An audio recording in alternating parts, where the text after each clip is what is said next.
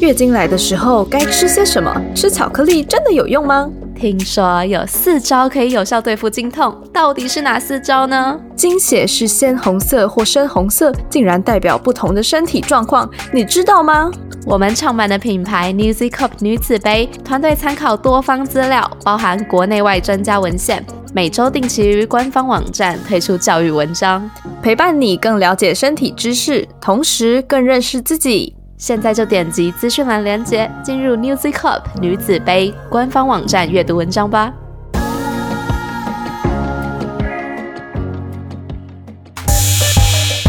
哎，我跟你说哦，昨晚在床上的时候啊，你小声一点啦！不管啦，我要 shout out sex。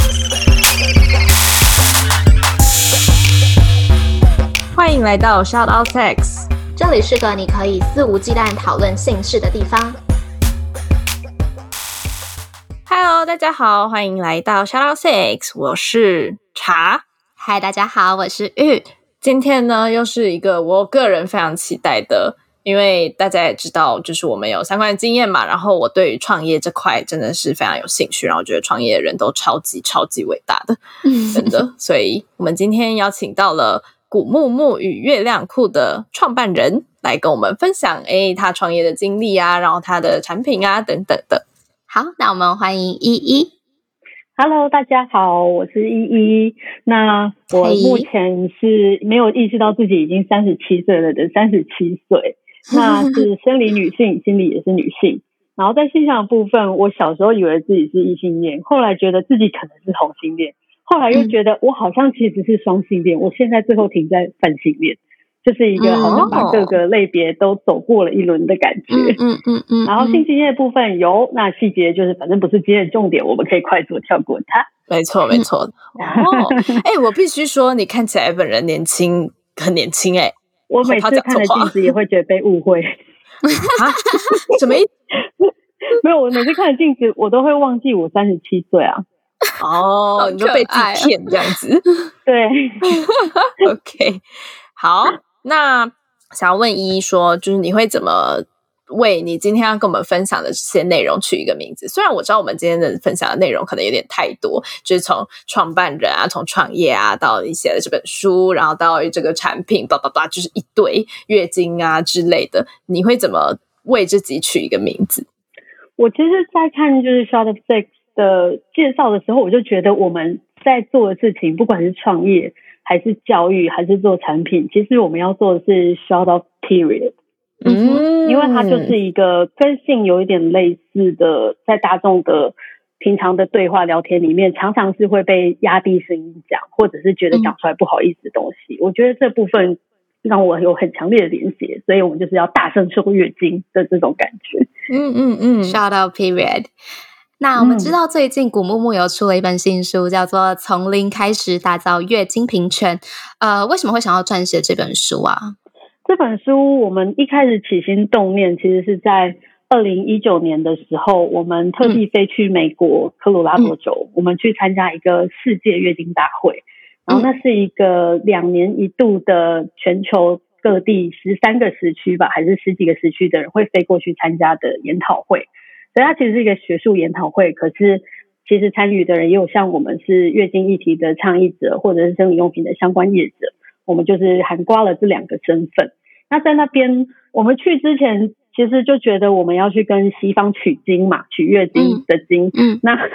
那我们去的时候还准备了一些我们在台湾的生理用品市场的改变相关的资料，再去跟那些外国人分享。那在分享的过程中，才发现。哎，原来像我们台湾这十几年来，一路从我们只有卫生棉跟一个品牌的卫生棉条，才过了十几年，到现在棉条品牌变好多，那月亮杯也开始出现了，那吸血内裤也出现，甚至今年还会出现新的月经碟片。那在这个过程当中，我们在跟那些外国人聊天的时候，就发现，哦，原来在台湾的这个变化对他们来讲也是一个很新奇的，就是什么？你们台湾都是这些。原本是使用者的人，然后投入了业界之后，竟然可以在十几年内变成你去街角药妆店就可以买到那么多生理用品。那这件事情，我们原本就已经觉得很酷，然后听了外国人这样讲之后，觉得哦，那真的很特别。因为在西方世界，可能很多是那种大型的厂商，就是他可能本来就是大型卫生棉厂商去投入一些新的生理用品开发，反而在台湾不是由这些大厂商，而是由我们这些小小的使用者一点一点的去改变，然后它走得很快，甚至让大家可以在实体的商店就这么容易的拿到不同的生理用品。我们就是那一次之后觉得这件事情真的很需要被记录下来，然后我们想要记录里面的。创业者的故事，然后也包含我们在台湾的所有经期的人曾经度过了怎么样的不同的时期，包含我们记录了棉条的黑暗期，就是你不知道要去哪里买到导管棉条的那几年，有发生过什么样的事情，等于就是把这十几年来的缩影。在这本书里面留下一个出版的记录，然后我会觉得这个是台湾的环境有办法造就出来的变化，也希望用这本书来鼓舞所有对任何一个就算是一个好像很冷门、很偏门小领域很有兴趣的人，都可以从这本书里面得到一点力量，觉得我对这件事情的坚持是可以改变这个环境跟社会的。嗯，我觉得很好。呃，刚刚讲的更像是从零开始的这个部分。那后面的月经平权呢？可以跟我们解释一下什么是月经平权吗？嗯，好的。因为月经平权的话，对我们来讲，其实月经就是我们正常的生理现象。那在整个环境底下，可能因为大家对于月经的不了解，他可能在生活或工作上会遭遇到一些因为月经而有的困难。包括可能大家有听过月经贫穷，那她可能因为经济收入的因素比较难，就是找到适合自己的生理用品的适合的数量，甚至说晚上的晚餐都不知道哪里吃了，我怎么可能多花钱去买卫生棉？那这个是在经济条件上面的，他可能资源不平等会造成的权益受损。然后再来就是以性别来看好了，我们如果分有月经的人跟没月经的人，那其实他在生活上面。有月经这件事情，毕竟是一辈子里面就是有一半的时间，每个月几乎都会遇到的事。那他可能在工作上面，像我们现在其实亚洲很进步，我们是有生理假的。可是生理假大家敢不敢请，又是一个问题。那能不能请生理假这件事情，在不同的公司里面，它其实关系到他可能主事者、主管能不能理解月经假这东西为什么存在。为什么有些人他真的就是身体会不舒服到没有办法上班？因为不可讳言的是，的确有些人会觉得那就是什么装病啊，还是什么怎么会多这个假啊就是给人家用啊？但是实际上有需求的人就是有需求。那嗯，我们也曾经遇过有就是月经量很大的人，然后他可能真的月经量大到他每一两个小时就是得去厕所处理一下。那他的工作选择其实就会变成有限。他如果去做一些要开会两三个小时都不能离开座位的这种工作，他就没有办法，他就会血溅现场。那所以我们觉得我们在讲生理用品，在讲月经这件事情，能让大家有这些充足的资讯，然后有这个环境可以买到适合的东西。其实，在大家光是选择工作的权利上，也是可以让大家更平等，而不会因为月经而受限。所以我们在讲的月经平权，其实比较是广义来讲的，让大家不会因为月经的这个生理现象而有太大的资源上面或者是机会上面的差异。嗯，觉得怎么做可以真正的达到月经平权啊？我知道你刚刚提到了很多可能政府可以协助的方式，你觉得在社会中呢，就是社会中大家怎么去重新看待月经平权这件事情，可以让我们真正的达到月经平权？其实我觉得一切真的是要从把它这件事情拿出来讲开始，就是刚刚讲的需到 period，因为把它拿出来讲了之后，大家才会应该说各个领域跟各个面向的人才会越来越正常的去看待它。然后当它越来越正常的时候，刚刚讲到前面这些因为月经而出现的差异，它其实我我自己都比喻它有点像是我们讨论月经，就像讨论我晚餐要吃什么。是类似的事情，可以到这么平常的时候，其实像不管在政策的制定，因为有月经的人可能就一辈子大概要多十万块左右去买这个生理用品，那这件事情怎么让不同的生理需求的人可以比较不会因为我有月经我就要多花十万块，他就会拿出来可以讨论，然后可以去想说该怎么应对。所以我觉得一切都还是要从让大家看见跟开始讨论月经开始。嗯，好，相信大家听到这边应该对这本书很有兴趣。再跟大家说一次，是从零开始打造月经平权，是由嗯古木木所撰写跟编辑，然后有大块文化出版的一本书，在各大书店应该都可以买得到。没错。我自己也有买哦，我要先那个邀功一下。我一开始就去立刻去买了，然后我就很快看完，然后我就跟玉一直说：“哎，我真的觉得真的很伟大，就是里面你看到一些他们可能背后根本就没有大资金、大财团的协助，但是他们一个人，呃，可能一个小团队就是可以从零变出这么多东西。你只要去看，你就会知道台湾在这块上还有。”太多太多的限制，导致呃月经平权，刚刚说月经平权可能没有办法很理想的被实现，这样子。好，然后我刚刚想要问的问题是，就是希望依依可以不要政治正确的回答，就是说最近其实对，就是你听了就知道。好，就是其实最近呃，在一些组织啊，像古木木啊，然后小红帽组织的呃推广跟努力之下。当然还有呃其他人啦，就就我这里就不讲出来了。但是就是在这些组织的推动之下呢，我们最近好像台北市还是新北市有开始一个政策，是说补助购买生理用品嘛，对不对？嗯，有，对对对。除了双北以外，好像其他县市，台南还是哪边，就是好几个县市的首长或者是相关政府也都开始在聊这件事情。嗯，对对对，就是呃，在这些人的推动之下，我们台湾已经有渐渐在重视这一块。但是呢，很令人悲伤的是，你就是去看那些 FB 的 po 文啊，底下就会有各式各样的简称民众在那里说什么比较偏激的，就是说，那你怎么不补助保险套？然后什么，那我打手枪怎么办之类？就是你为什么不补助我？为什么要补助这些生理用品？就是他们好像不能理解说。购买生理用品对女性来讲是一个，你没有办法叫她不要做这件事，她必须就是一定要拿这个钱出来，所以我们才要补助她嘛。但是他们就会把这件事好像跟其他事扯在一起，变成说，哎，月经就是从下面出来啊，所以我的讲难听一点，小也是从下面出来，你为什么不要补助我这一块？这样，如果是你的话，你会怎么去回复这些留言？其实，在相关讨论底下，我有去看过，然后也有回过一些，然后很好笑，就是你刚刚讲到说，为什么不补助保险套？实际上，保险套有被补助，但他不知道，嗯，就是是不是卫生所是可以免费拿的？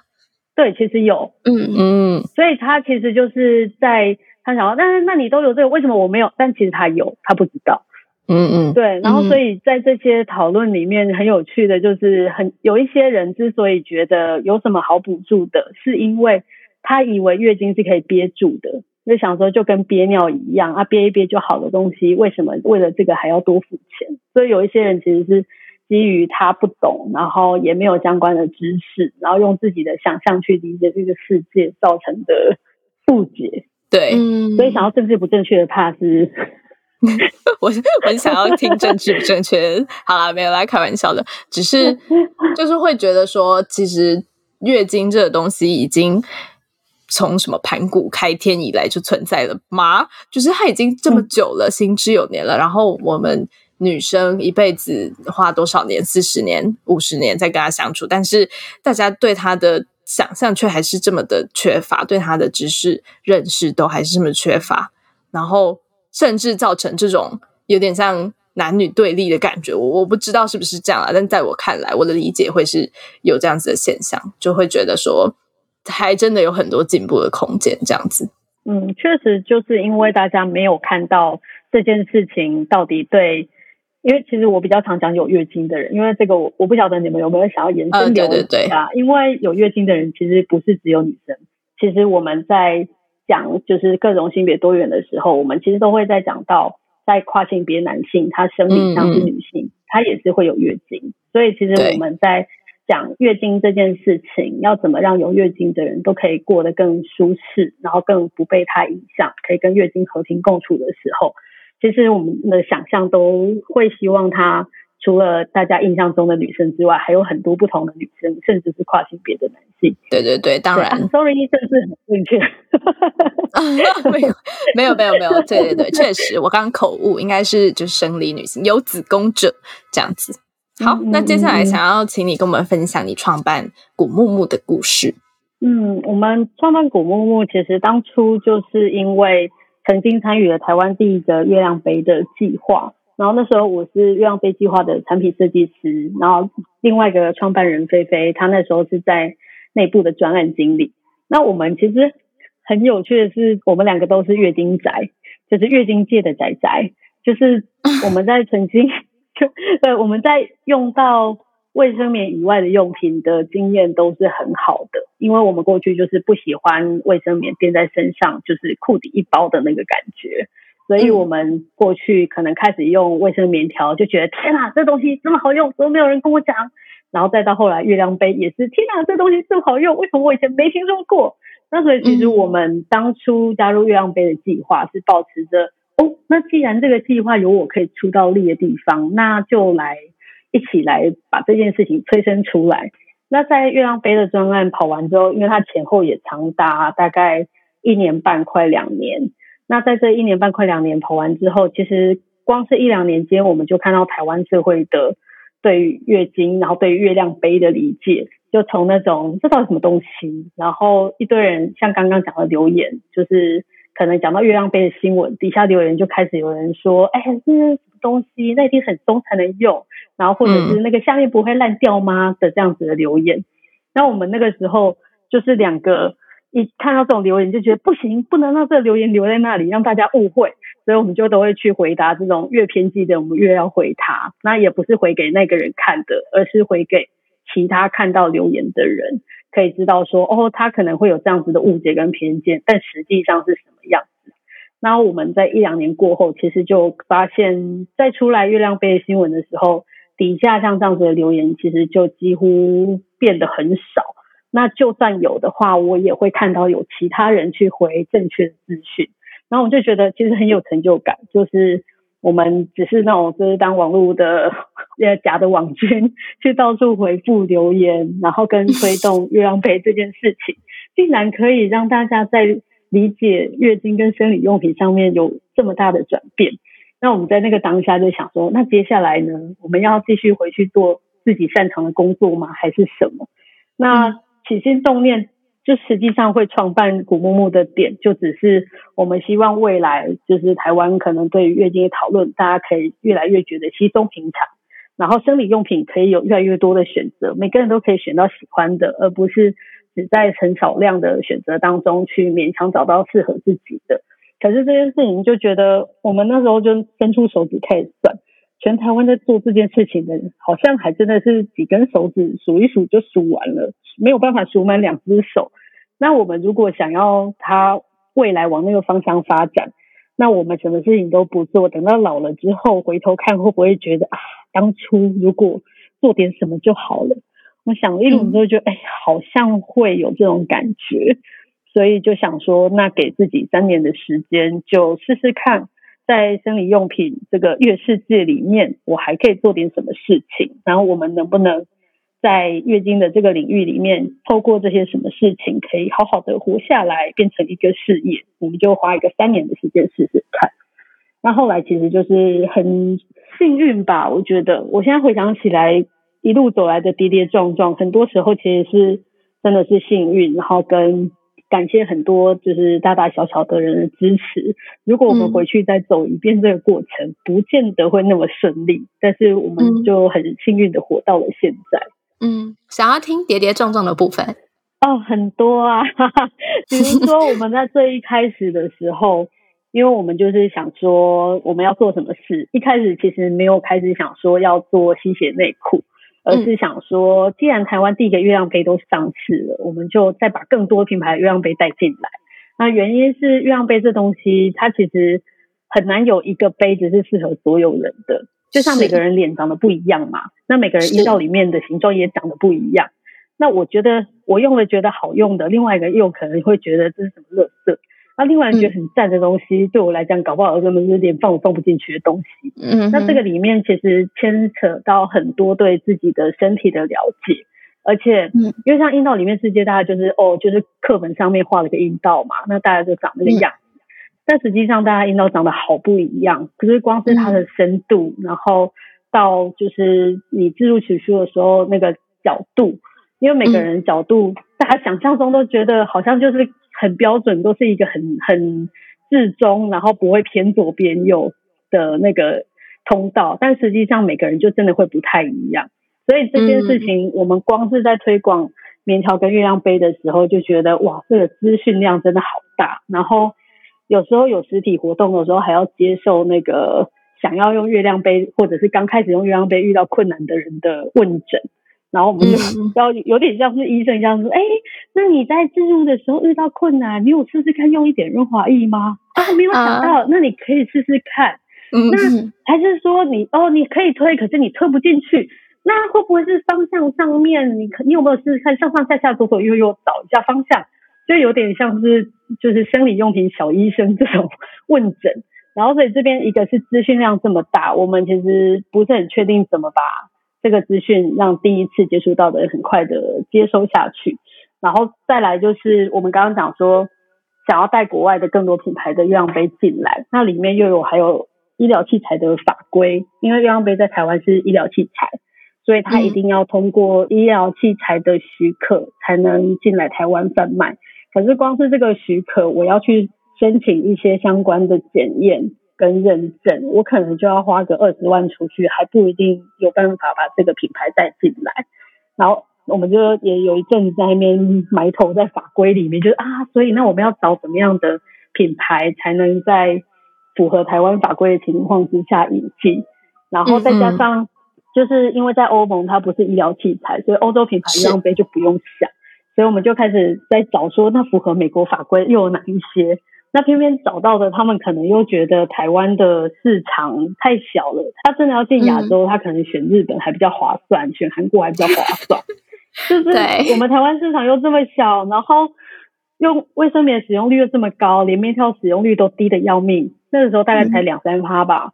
所以一点都没有办法说服国外的厂商。然后这过程当中，其实我们跌跌撞撞很多地方，就是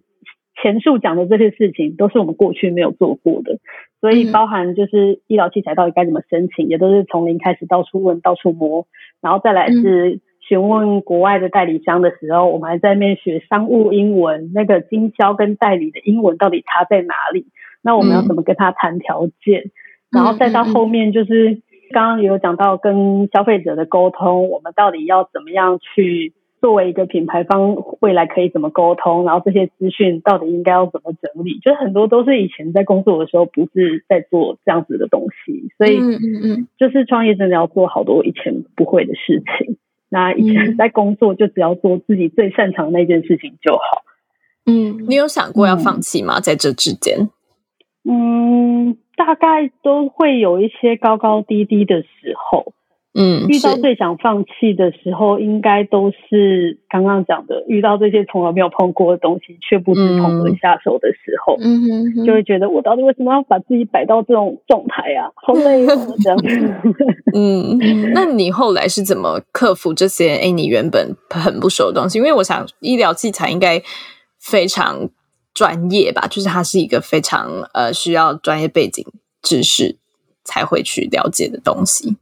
嗯，我们整体来讲，像医疗器材，它虽然很难，但是相对来讲，其实反而比较容易知道要问谁。因为比如说我们参与过月亮杯的案子，那当然我们就可以从月亮杯的发起人樊尼商那边去知道一些法规相关的资讯。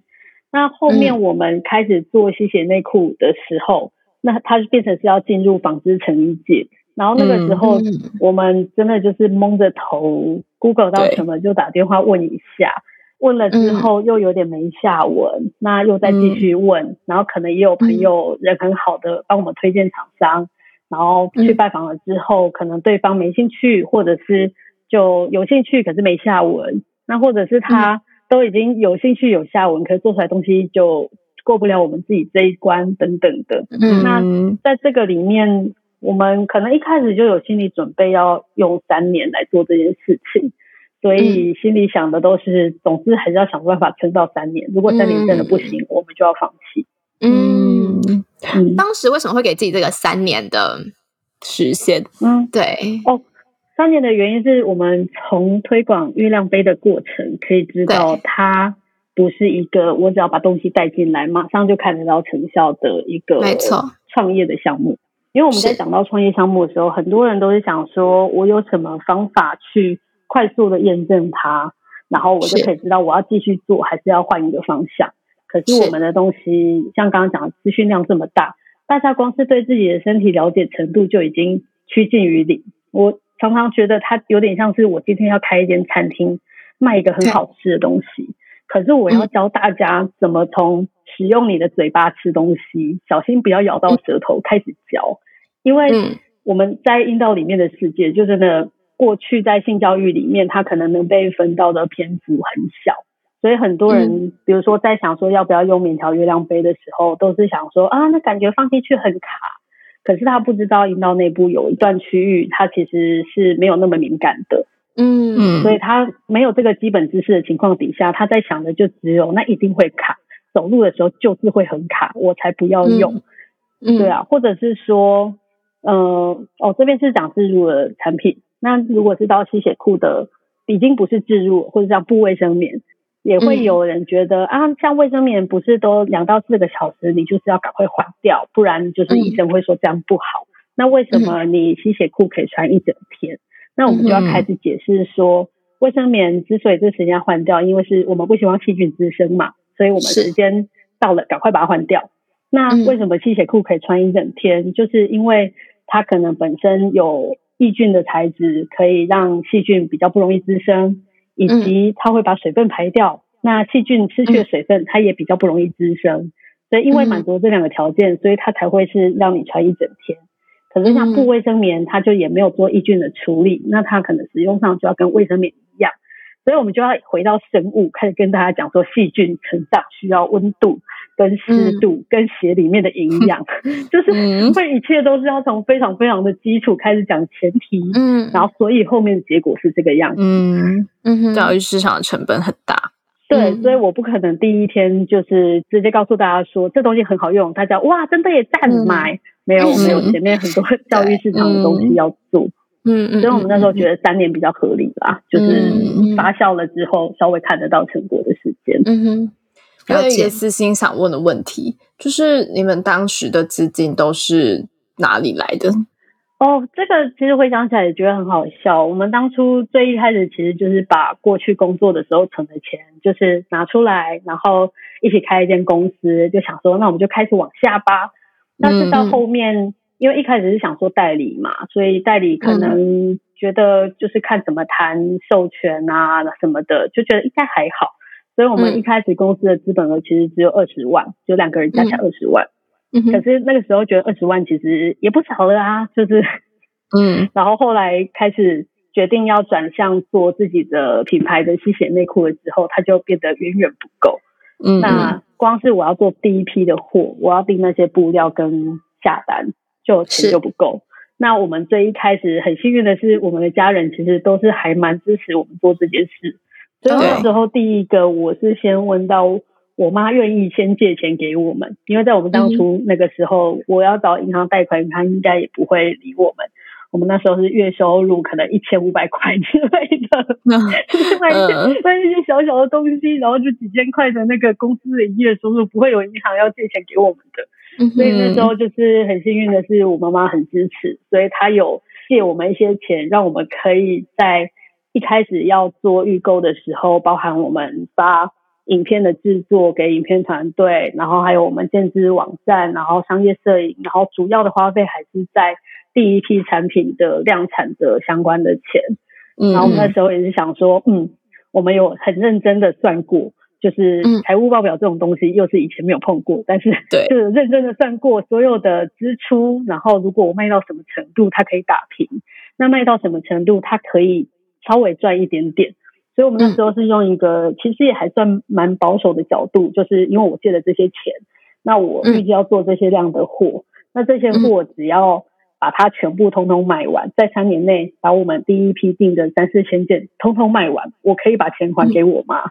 然后可能还会多那么一点点，稍微挣一点点的有收入，我们也没有笑想说他卖完会大赚还是什么，就觉得至少可以打平，然后三年内应该是办得到。我们就这样就开始了，所以你现在如果回头叫我跟当初的我就是讲什么话的话，我就会觉得嗯，有梦最美，加油！真的，我觉得在头还没有洗下去的那个时候，都觉得是最勇敢的。对，嗯嗯嗯 会吗？你不会觉得头洗下去，意思就是钱都拿出来了，就是好像一定要做到什么程度这样？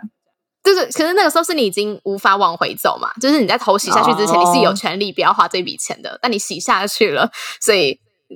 嗯就得走啦。但还没洗下去的时候，嗯你觉得可以，可以，嗯，对啊。刚刚讲到我自己，就是对这种创业的故事真的都很有兴趣。然后我自己之前的工作也是有跟这个相关，就是我认识还蛮多呃 founders 创办人，对，然后真的是真的是大家都不管他钱哪里来，自己出资好了，呃，创投好了，他们就是那个热情就是不会减少，他们真的是有那一股热情，他们才会想办法募到这些钱，然后想办法让这个东西活下去。所以我真的觉得任何创办人都超厉害的，不管他到底是创了什么东西。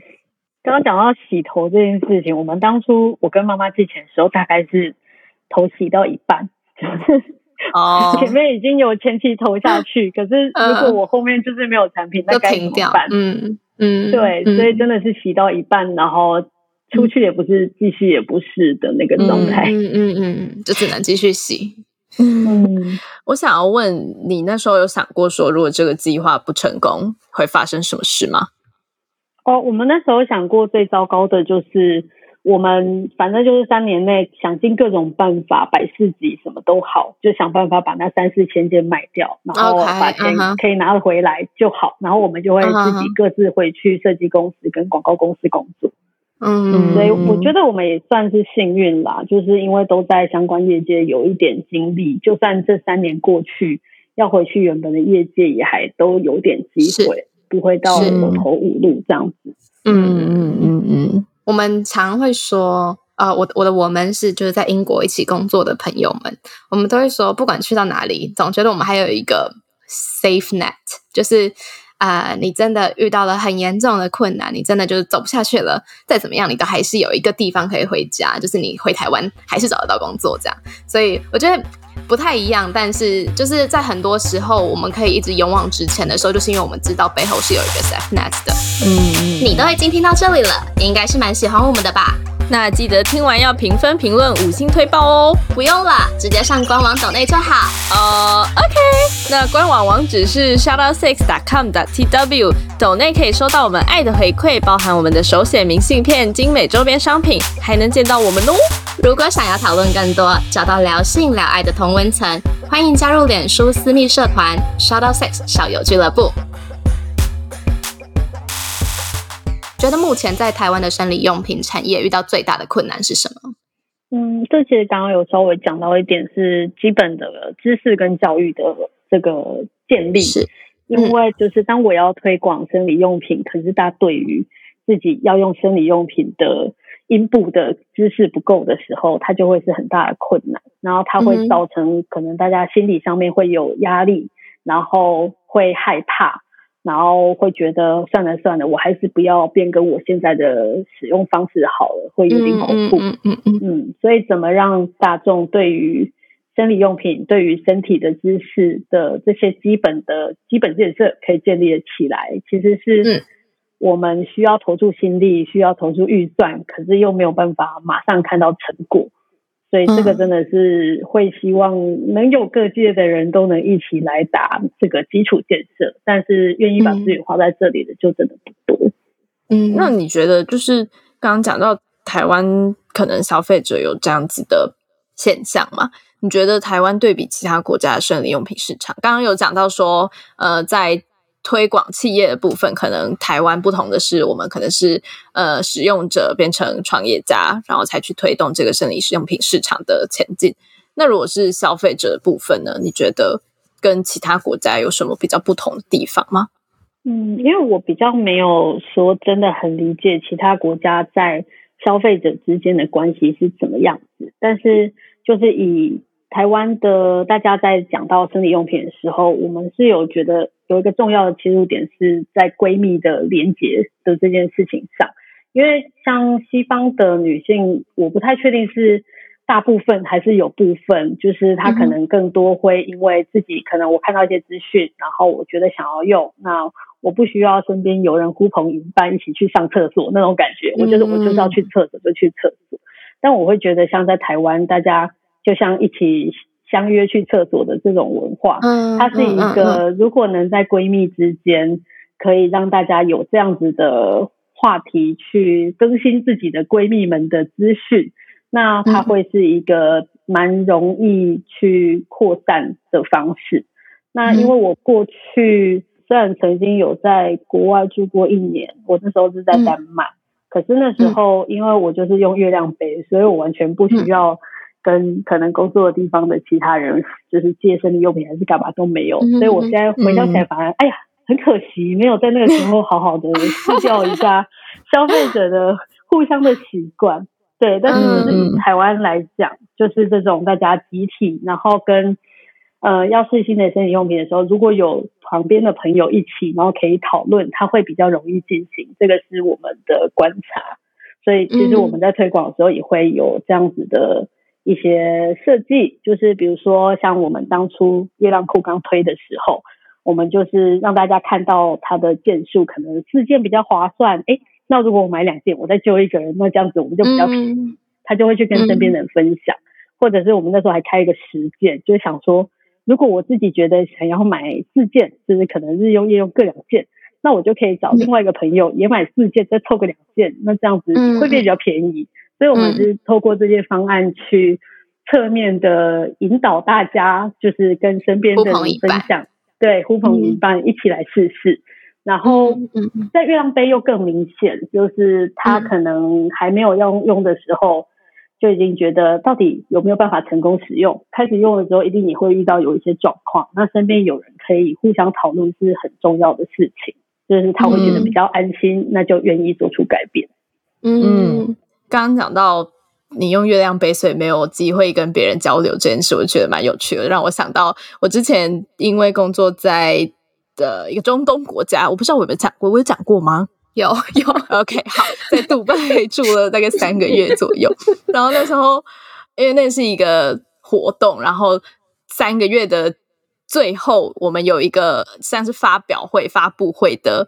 大活动这样子，然后我那天就刚好月经来，然后呢，但是因为我为了要穿上我的窄裙，我就穿了丁字裤这样，然后我就不知道。怎么办？因为丁字裤没有办法用卫生棉嘛。然后呢，我就很紧张，而且我那时候人已经在会场，就是会场离我住的地方有好一段距离。就是，然后那个会场是一个大饭店，嗯嗯，也没有没有地方，没有 seven，没有全家让我可以买任何生理用品。然后我就超级紧张。然后呢，我身边那时候参加活动，跟我一起参加活动的都是男生。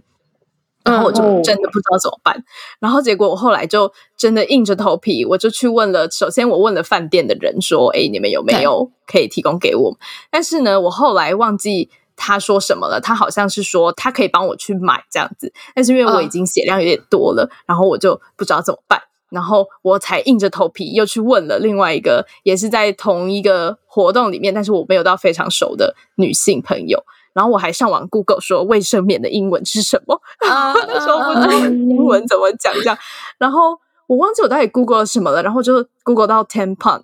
就是卫这 tampon 是卫生棉条。嗯嗯，对，tampon 是卫生棉条这样子。然后我就问他说：“呃，你有你有 ten pounds 吗？”这样，然后他就说：“哦，我当然有啊。”然后他就拿给我一个，然后我顿时就觉得我的天呐，我不得 救了！你知道那个心情真的是。非常的，真的，我没有在尿尿在高速公路上的感觉一样，对对吧？血，它就是你可以感觉到血从你的阴道里面一直一直流出来，然后你穿的丁字裤，那个布料又很少，对，然后窄裙。幸好还是黑色的，然后重点是我还要站在那里站很久，我不知道什么时候轮到我上台，然后我又不知道去哪里买，你知道那个心情有多焦急吗？我真的快哭了。那我身边都是男生，而且还是不熟的男生，还是工作上的男生，我要怎么办？对，让我想起了这个故事，然后 后来我就心怀感激，然后而且他借我的那个卫生棉条真的超好用的，然后我后来就想说我，要不要买一点回回台湾？对啊，但是就是。嗯，好像那边也不习惯用卫生棉，就是用卫生棉条这样子。然后，嗯嗯，就是在这种情况下，我就紧急用了一个，真的是，真的是，真的是救命救命的小棉条，我好快乐哦。然后我后来就很爱那个女性友人，这样，嗯嗯嗯嗯啊。一个蛮相似的经验，就是因为刚刚也讲到丹麦，然后讲到杜拜嘛。呃，其实我在去英国读书前，就大家出国读书前应该都会查一下，说哎，什么东西是你的必带，就是你的。必带的一个清单，网络上会有很多这种清单。你知道有一个东西是去英国读书的必带吗？是什么？绝多数的必带清单都可以看到，是卫生棉。嗯嗯嗯。因为假设你是使用卫生棉的使用者，啊，在那边是相对难买到的。然后你确实在药药妆店里面看到，绝多数都会是棉条，就已经甚少有人在使用卫生棉了。这样子，就算是小朋友，就是青少女这个意思。对，所以就蛮有趣的一个文化差异啦。嗯，我确实也是有听过朋友，就是卫生棉就是一定要带，然后他是带了半个行李箱。对，然后其实就是我们真的必须说，亚洲的卫生棉真的是全球之冠。如果是爱用卫生棉的人，一定要来亚洲朝圣一下。是是是，日本、台湾，对对对，就是都做到一个极致，然后还有那种看起来超级黑科技的东西都会出现。那你如果真的到欧洲、到美国去买卫生棉，你可能得到就是超传统、很厚的那一种，嗯，对，很厚，然后很大，然后还不见得有翅膀的那一种，对，嗯，对。所以台湾其实这个部分也是很厉害的。所以我之前甚至也有听过，就是中国来台湾的观光客，有其中一个会买的东西是卫生棉。嗯哦，OK，对对，那相对来讲，就是像我们以前我出国，如果我去美国，我去日本，我去香港，我就是狂买卫生棉条，就是在台湾还没有导管制卫生棉条的时候，他就真的是一出国就有点像是刚刚的反过来，会变成出国回来必须要保留行李箱的空间，一次采购我接下来一两年的那个。对，就是如果我一年才有办法出国一次，我就要准备一年份。那万一一年后不能出国呢？那我还是准备个一点五到两年份比较安心，就会有那种匮乏感。就是万一，万一用不到了怎么办？没错，我那时候也是，我朋友去美国玩，然后有一美国有一个牌子，我觉得超好用，我就请他帮我买了一一个。但是呢，他说他的行李箱只能装一盒，让我就觉得很难过。然后后来我快用完的时候，我还很很很珍惜的使用它，你知道吗？就说 好，我现在先用卫生棉挡就好了，等到我量比较多的时候，我再来用这个牌子。这样对，嗯嗯。然后，而且我觉得，即使在现在，因大部分的人都还是习惯用卫生棉嘛，然后。我那时候有一个朋友，他要去美国工作，然后他就说他行李箱有一半都是放卫生棉这样。然后呢，可是他也不是一个呃比较保守，保守的意思就是说可能没有性经验，然后对性这这方面比较不想谈的那种女性，就是她还是会跟我聊这些事。然后我就觉得很好奇，我就说为什么不要去那里试，就是用卫生棉条就好了。然后他就好想就说不知道哎啊，反正我就习惯啊，我也。就就习惯这样子，所以我觉得习惯这件事真的是会让人家，就你不想做出改变，你不想要去承担那个改变，会带来什么样，给你带来什么样的负担。即使你知道改变之后，可能你会比较轻松。这样习惯这个东西，其实也是我们当初就是。要引进那些月亮杯，就是未果，然后后来想说引进国外吸血内裤又未果，然后最后决定我们要自己做台湾品牌的吸血内裤，就是月亮裤的时候，我们有针对习惯这件事情去想说要怎么切，因为像刚刚讲到棉条月亮杯，它都会有关系到就是哦，我好像要改变很大的习惯，然后我们那时候觉得吸血内裤之所以我们会觉得它适合引进台湾这样子概念，就是因为。它就是换一件内裤穿，那甚至它可以在月经来之前，你就是把它当普通内裤穿。可是月经突然来的时候，可以是安心的。就我们比较是想说，怎么去顺应大家的习惯，然后可以过得更安心，而不是说，哎，手拿卫生棉打掉打掉，你只能用其他好用的东西。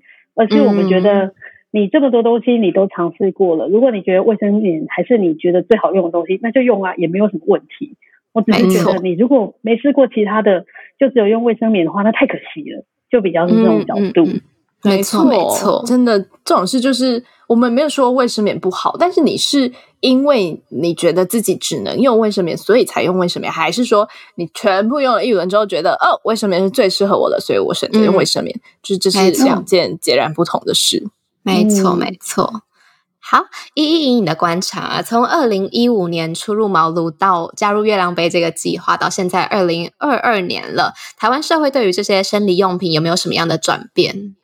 嗯，我觉得光是大家能意识到，除了卫生棉以外，其实还有不同的东西，就已经是很大的转变。因为像我们刚前面有聊到这些，可能政府单位，然后甚至是一些立委、议员等等的政治人物，他在讲到月经贫穷议题，在讲到生理用品的时候，其实有越来越多人会讲到说，哦，可以补助生理用品，像是卫生棉、棉条、月亮杯、吸血内裤、布卫生棉等等。就是光是大家可以看到，还有新的选项开始出现，而且还是出现在公共人物的口中，其实就是一个很大的能见度。再加上这几年，其实全球也都是对于尤其是月经贫穷的议题的关注，其实有提高。那这件事情，我们觉得刚好也是跟我们想要推动的方向一样，就是可以在大家会接触到的社会面向有更多月经的主题在讨论。这件事情是还蛮明显的不一样。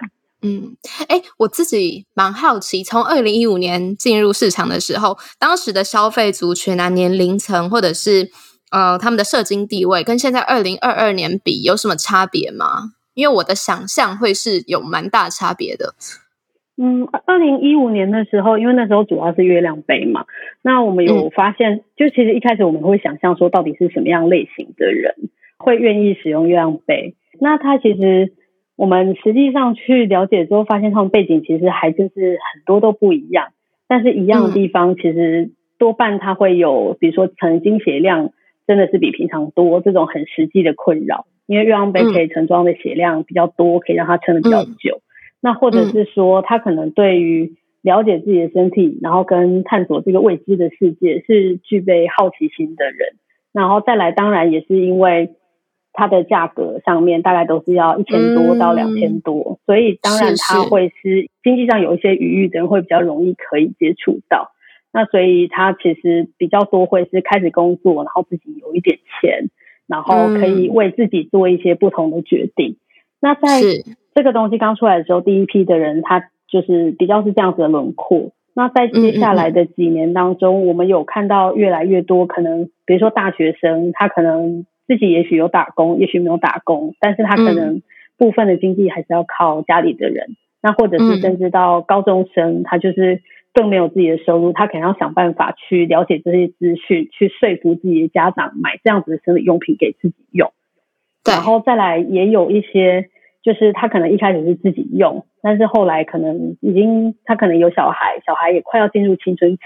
他是有一些。妈妈们就觉得自己用的很好，然后自己的小朋友青春期要到的时候，他会帮小朋友准备各种不同的生理用品，想要让他出经一来的时候就知道原来还有这么多东西可以选择。嗯，所以在这个族群的轮廓来讲，它一开始其实就没有那么单一，然后再接下来它其实又扩到更多不同的族群去。但是你回过头来，就是它真正已经可以开始用的，目前为止多半还是需要经济上面有一点余裕，因为这些东西其实做起来，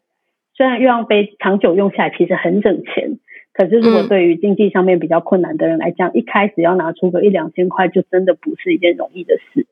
嗯，然后再来是讲到月薪贫穷议题的时候，像我们。我们自己月亮库本身其实也是有跟一些社服团体有合作过。其实我们会觉得，像不管是肾脏或者是心脏，它其实它可能在动作上处理自己的经期会有一些困难，或者是他可能心理上对于该怎么处理，他学习的比较慢。在这样子的情况底下，其实也很适合用卫生棉以外生理用品来让他自己跟他的照顾者的生活品质可以变得更好。所以其实这是我们有另外一个从社会福利的角度去切，会希望说这些比一般人还更需要这些新形态生理用品的人，也可以透过这样的产品，让他的经期生活可以过得更好。所以真的面貌越来越多，然后就像我们在看月经这件事情也是类似，因为月经大家想说啊，就月经啊，然后就是二二十八天来一次啊，一次五到七天。但我们就很喜欢跟大家去聊说，哎，那这个月经这件事情，大家虽然说知道大部分人是这个样子，可是每个人其实很不一样。我很喜欢听大家分享不同的月经，那其实也就一样的概念，就会希望各种不同的人都可以用他的角度去喜欢各种让自己生活过得更好的生理用品。嗯，错，讲的真好。好，那你觉得台湾社会在针对月经这方面最急切需要加强的是什么？讲绝对是教育。就是跟后面比起来，它是很前面、很前面的第一。嗯嗯。所以，像我们之所以会出《从零开始打造月经平权》这本书，就是因为它其实是在讲台湾的环境跟创业故事，然后跟关于月经这件事情的那个转变。那我们从出版去切入，就是希望让更多人可以意识到这件事情，然后这件事情是值得讨论的，有人在努力的，然后再接下来，我们就还要再切到。出经的教育，就是让大家在除了整体的性教育讲在讲青春期以外，我们会希望把月经这个东西里面很多你不知道会很可惜的知识，也用出经教育的方式去切。所以其实我们今年接下来也还有会有另外一本出经教育的书，然后是希望把年龄层往下拉到大概国小左右，让出经前后的人就是可以从。可爱的漫画，然后去了解很多元的月经的样貌。我们希望，嗯，他是一个没有权威的老师或者小精灵出来跟你说教的这样子的月经教育书。嗯哼，对。然后在教育的这个大的框架底下，他还是会需要去经营一些社群，去深化这件事情。那当然也需要有适合的产品来让大家可以体验到什么是更好的惊喜。那他又回过头来有这样子体验的人，他会把他对于月经的很正面的印象感染到身边的人去，到头来他其实还是回到整个社会对月经的印象的转变。我们想要去扭转这一件事情。嗯，我想问一个很俗气的问题：你们的做这些的性教育有真的有在赚钱吗？如果你不想回答的话，你如果你不方 不方便回答，不用回答，没有关系，完全没有问题。就是像刚刚讲到的，其实要做教育这件事情的投入的成本很高。那我们是因为真的开发出了大家喜欢的产品，所以我们现在其实是靠着我们做出来的产品在销售的盈余，我们把它部分拿出来做教育的这件事情。因为教育这种东西，如果可以一做就赚钱，或者是每一个专案都赚钱的话，那我觉得很赞啊，但很难，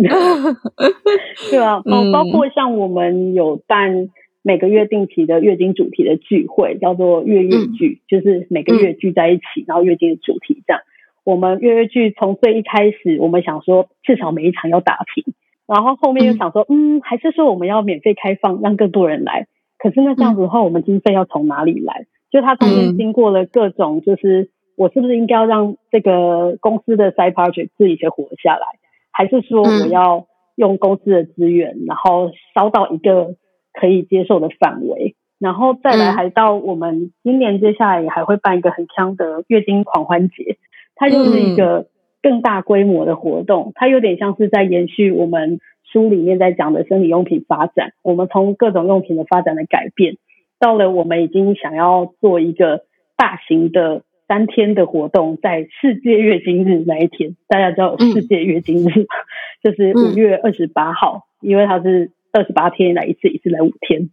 然后我们想要靠这种再更大型的活动，有点像是都回到烧到 period，就是对社会大众讲，你看月经这个主题，我们可以把它玩的嗨成这个样子，大家都可以来路过看一下，然后也让我觉得说。这个大家以前不太敢拿出来东西，竟然可以用这么欢乐的方式在庆祝的这氛围啊！反正这个整个活动，我们也都还是靠就是其他的盈余来补贴，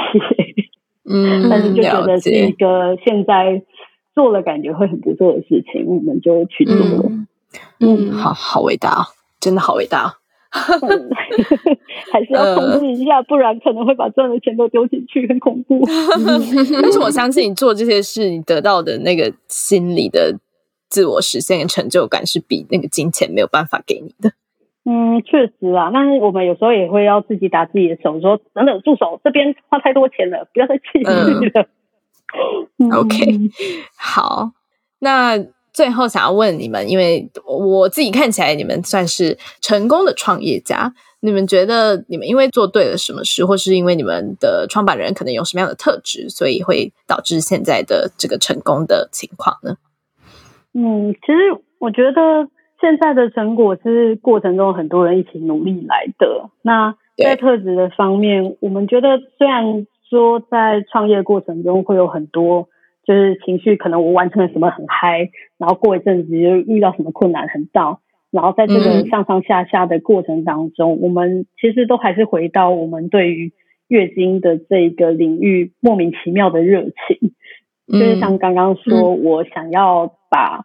对月经很欢乐这印象带给更多人去让大家感觉到，然后因为这样子的热情，让我们觉得说，哎，那这个接下来机会好像很酷，那应该可以，就是再再来继续努力看看。所以这个莫名其妙的热情，其实我们自己也都不知道它怎么来的，但我们很珍惜这样子的热情。然后再来就是，其实我们从一开始只有两个人，然后后来慢慢有外部的人加入。然后到现在，其实每年的公司的同事，其实人数也都是持续在成长当中。那每个人都带来了不同的专业，然后不同的能力，然后很多事情都是缺一不可。所以我们也很感激我们公司的所有的同事们，以及所有愿意支持我们的这些消费者们。那我觉得，对我们的消费者来讲，他。有一部分可能是尝鲜，但另外一部分可能也是看到我们在台湾除了做月亮裤的品牌以外，我们也有其他那些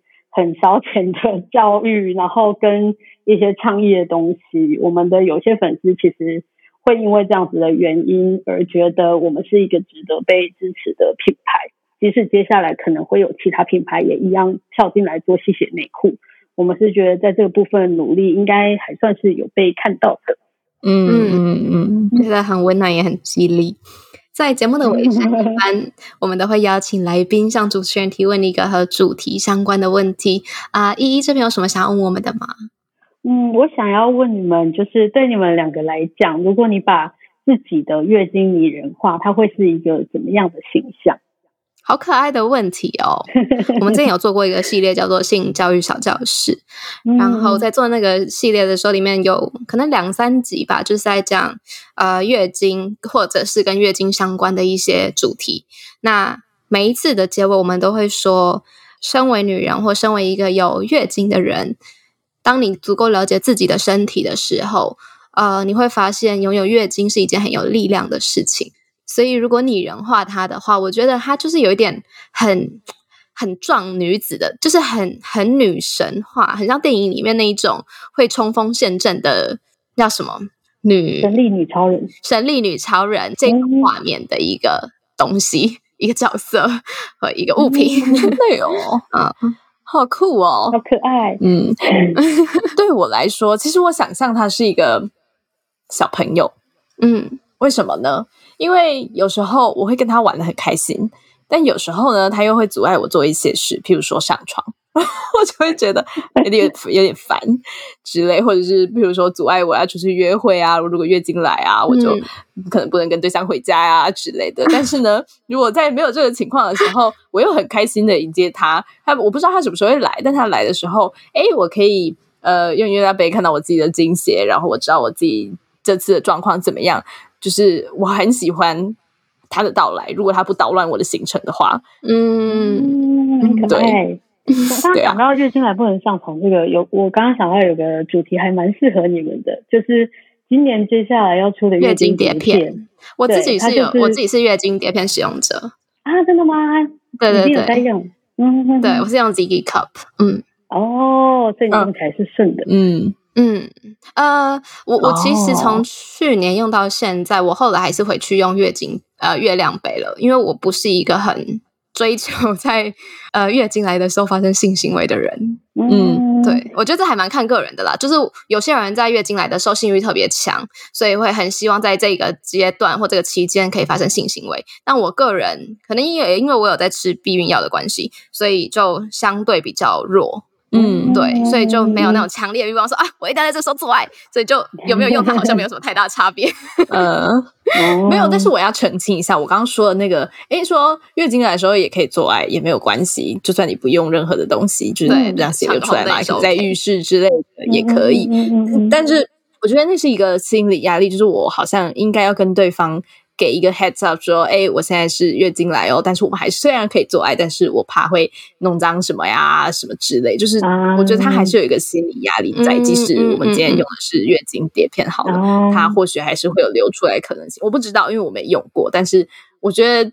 月经来就是会让你有一个嗯，不要说压力好了，会它会让你呈现另外一种生活状态。嗯。嗯，就像肚子痛不能吃麻辣火锅，其实也是可以吃，对对对，只是会拉肚子之类的。意识到跟意识到跟平常的感觉不太一样，这样子。嗯嗯嗯嗯，没错没错。好哦那在节目的尾声，我们也会邀请来宾用三个词来形容 shadow sex，或者是三个词来形容性。这边我们想要让依依用三个词来形容月经。哦，形容月经的话，我觉得有一个是粘人的，它就是有点你想要出门玩或者你想要约会的时候，他就会有哦我也要去的那种黏人的感觉。对，然后另外一个部分就是，我觉得他有点像那个可爱又迷人的反派角色，就是也好了，嗯没有那么反派，就是他是有一点会让你觉得嗯烦人，可是你又知道他不是恶意的那一种，呃，有点烦，就是有点机车机车的的感觉。然后嗯。第三个的话，我觉得也是刚刚有稍微提到，就是很有力量的，嗯嗯，就是很有力量的点是在，因为他可能在我们的教育里面或印象里面会，你会让你联想到说他是没有受孕的产物，就是他其实会给你一种、嗯会让你联想到失败的感觉。可是我觉得那个是在月经的教育里面，可能传统走的那个角度会给你的感觉，但对我来讲，它其实是一个。有力量的证明，它是代表你的身体正在运作的很好，然后嗯都有走在它的路上。然后你如果想的话，你是有可以生育的能力的这个力量。对我觉得那个力量的感觉是，当我们可以比较正向看到它的时候，我会感觉到的。嗯嗯，觉得讲的很好，我真的很喜欢今天这一集，谢谢 嗯。月亮库以及古木木的创办人依依可以到 Shout Out Sex 在节目上跟我们玩，希望你玩的开心。谢谢。呃，回到主题，今天是讲从零开始嘛？呃，其实今天早上我正在整理，就 Shout Out Sex 这两年来所有的集数跟呃所有写过的文章啊，我们发表过的一些内容。然后在上个小时的时候，我就跟茶说：“哎，其实不知不觉中，我们做了蛮多事的。”欸，然后茶就跟我说：“你知道吗？重点是在这两年中，我们一点收入都没有哦。”所以我就觉得。啊、我觉得今天听下来说，我觉得最有心有戚戚焉的一点，就是要相信有一些人真的是对某一个事件或对某一些 issue 是很有热情的，然后这个热情是大到在没有收入的时候，他们仍然愿意卖命，就是仍然愿意继续去燃烧。呃，我虽然一直说好，这时候你你们应该要来抖内了，但是。呃，我想要强调不是抖内，是想要强调说，这两年来，我觉得我们做的很多东西，最后好像得到了一些收获，这些收获还是我们自己的。然后就真的，我今天早上再回头看的时候，就觉得还蛮感动的诶，就默默的两年了。然后谢谢二零一，谢谢校长大 K，就是谢谢在这里面有陪伴过我们的人。但从零开始是一件很有力量，然后很温暖的事情。嗯，没错。其实我常常有时没事都会想说，哎，如果我现在没有在做 shout out sex 的话，我这一刻会在干嘛？我嗯突然觉得好像很无聊。对，就是虽然我们做这些事可能没有得到什么实质上的报酬，哎，当然说有收入是有一点，但是那个真的差太多了，跟我们付出的完全没有办法呃相对来比较。但是呢，我们得到的是一些很心灵上的跟很生活实际，觉得说，嗯，这件事丰富了我的人生，嗯即使我现在。有一天结束好了，但是我可以说我曾经做过这件事，然后这件事让我很 proud of myself，就是我很以自己为傲这样。对啊，所以大家还是要记得懂内哦。好了好了，那在节目的尾声再提醒大家一次，如果对今天这一集听完之后很有感想，然后想要了解更多的话，可以到各大书局去购买这本书《从零开始打造月经平权》，是由大块文化出版的，然后古木木所主编与撰写的一本错好书。OK，依依最后有想要再跟我们讲什么吗？嗯，我想呼应一下刚刚讲到的从零开始这件事，因为在创业的路上，其实很常会讲说，你从零到一就是最困难的，然后但是也是机会最大的。那像我们算是很幸运的，真的是从零开始到现在已经有超过一，然后从一到一百就是又是另外一条路。但我会觉得，刚刚听到你们分享，我也觉得很感动，因为。你们真的集数很多，就是时间没有很久，但集数真的很多。就是我会觉得，像我们现在已经算是很幸运的，因为我们我们一开始前一年半其实也是完全没有收入，是一年半产品上了之后才终于有收入，并且我们还把收入全部又投进去再做产品。那到现在我回顾前面这段从零到一的这一段经历的时候，我会觉得那是人生中很珍贵的经验。因为它会在我们现在可能现在从一到二，从一到三的中间很多琐事，很多又要遇到很多没有面对过的事，觉得很沮丧的时候，其实往回回想到那一段从零到一的又痛苦又甜蜜那个时期，其实还是会给我们自己很大的力量，就是跟大家分享一下，就是一个很珍贵的经验。没错。那我们今天非常感谢依依可以来跟我们真心的分享她的经历跟她现在所看到的事情。然后，如果大家有兴趣的话，都可以去古木木的官方网站看，不管是月亮裤的产品啊，或者是刚刚提到月经狂欢节的消息。好，那今天就谢谢你，谢谢，谢谢，谢谢。好，那我们今天就到这边喽，大家下礼拜见，拜拜，拜拜。如果喜欢我们的频道的话，别忘了订阅 Shout Out Sex Podcast，以及追踪官方 Instagram Shout That Out The Sex。如果你对于本集内容有其他想法的话，快留言告诉我们哦，让我们再为你开一集。就这样，刷，刷你的下集预告。那如果他在原本的故事线里面交了别的女友呢？譬如说。呃，谁啊？名人最后跟小英在一起，那你怎么办？这就要看每个人最后会怎么选。你说我要当小三，还是我我我要让他自由放手，给他去跟小英过，这样是吗？对，之类的。哦，那你不可以说没有小英才是小三吗？不能，因为你这样子不尊重原作。哦。